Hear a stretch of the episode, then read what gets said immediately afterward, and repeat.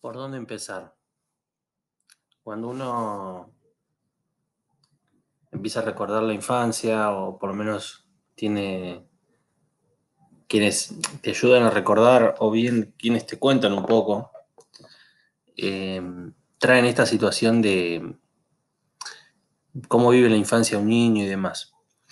En mi caso, la infancia, que fue una muy linda infancia, me llevó a, mm, por situaciones de, de la vida misma, me trajo a, a tener parientes al lado de un lugar donde hay un refrán que dice, mejor dicho, esos parientes vivían allí, al lado de ese lugar en el que nadie quiere entrar pero los que están adentro no pueden salir. Lo primero que se nos viene a la mente muchas veces es la cárcel, quizás por lo complicado que puede ser y la situación. En realidad estamos hablando de... Y traigo esto a nota porque me sucedió que mi abuelo, tenía su casa al lado del cementerio. Me crié con, cuando iba a jugar, me crié con esa sensación de qué había del otro lado. ¿Por qué? Porque estábamos casi pegados al, al paredón, a unos muy pocos metros. Tenía, la casa tenía un uvas, un parral, y en ese parral había una, una linda mesa como para sentarse a tomar mate, que yo no tomaba, yo iba y tomaba la leche, o, más que nada cuando iba lo llevaba a cortar el pasto. Pero cuando giraba mi cabeza hacia la izquierda, eh, me encontraba que veía ese paredón. Y cuando fui y acompañaba después eh, a mi madre a ver a sus abuelos, a mis bisabuelos, Siempre le preguntaba por, por la familia, por aquellos que estaban allí, quiénes eran, a qué se dedicaban. Nunca me atreví a preguntarle porque quizás no lo sabía o no lo sabe, si eran felices o no. Por ahí la sensación era extraña, porque era tratar de conocer personas que nunca había visto en mi vida o que no recordaba, o que había vivido muy poco o compartido muy poco sobre todo. Y ahí llegó un momento que para mí es trascendental en esta historia, que fue pasar, yo le digo garita, pero es o una casita, pasar por la casa de un tío en el cual no llegaba a ver la foto. Recuerdo que mi madre siempre pasaba y dejaba una rosa, o un clavel, o algo. Y siempre y cada vez que pasamos, no recuerdo si era una vez a la semana o cada 15 días, una vez al mes. Siempre había fechas que íbamos, pero había, asiduamente íbamos. Nos encontrábamos que, mm, o el comentario que ella hacía era, se ve que pasaron los primos, o otro comentario podía ser, se ve que no pasó nadie.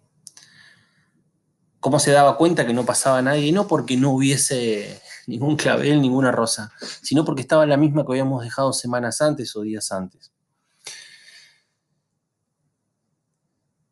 Y yo me acercaba a, ese, a esa puerta, miraba a través de la puerta y trataba de ver algo más que un féretro, que un cajón. Veía una foto que lo que tenía era que el sol no dejaba ver su rostro. Algo se veía, se veía la comisura de la boca, alguna sonrisa, y sabía que ese era mi tío. Mi tío no hermano de mi mamá, sino un, un tío, yo digo tío abuelo, que es hermano de mi abuelo, que es por lo que va a empezar esta historia un poco con esto lo que quiero llevar a, contar es esa sensación de preguntar y contar quién era, qué hacía, qué se dedicaba. Y ahí vino una respuesta que, sin saberla, fuera como un tabú en la familia y lo va a seguir siendo por mucho tiempo más.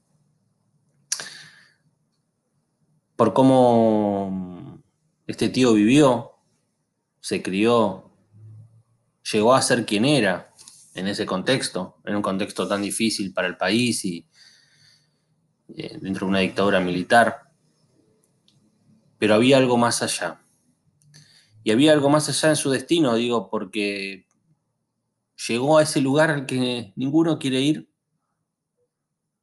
o que quizás, ahora que lo pienso, hay muchos que desearían estar en un lugar para estar más tranquilos, pero esa será otra, otra, otra charla o otra historia.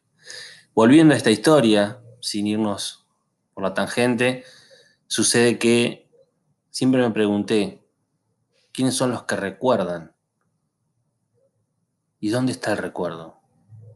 Si está en ir al cementerio, en dejar un clavel. Si además de eso es recordarlo siempre, por gratitud, por nexo, por lo que fuera, por sangre, o bien es parte de algo que es el olvido. Eh, este tío tenía eso, tenía eso de, no digo de lindo ni de mágico, sino que de misterioso. Y a la vez siempre es algo que me lo pregunto hasta hoy en día, que es, seguramente sus hijos lo recuerden, tendrán una foto, pero también debe haber personas que lo recuerden. Porque esa persona seguramente sufrió una marca por este personaje. Este personaje se llama el banquero. Y quizás muchos cuando escuchan banquero piensan, bueno, en un banco, no, no, este era otro tipo de banquero. Era otro tipo de, de personaje.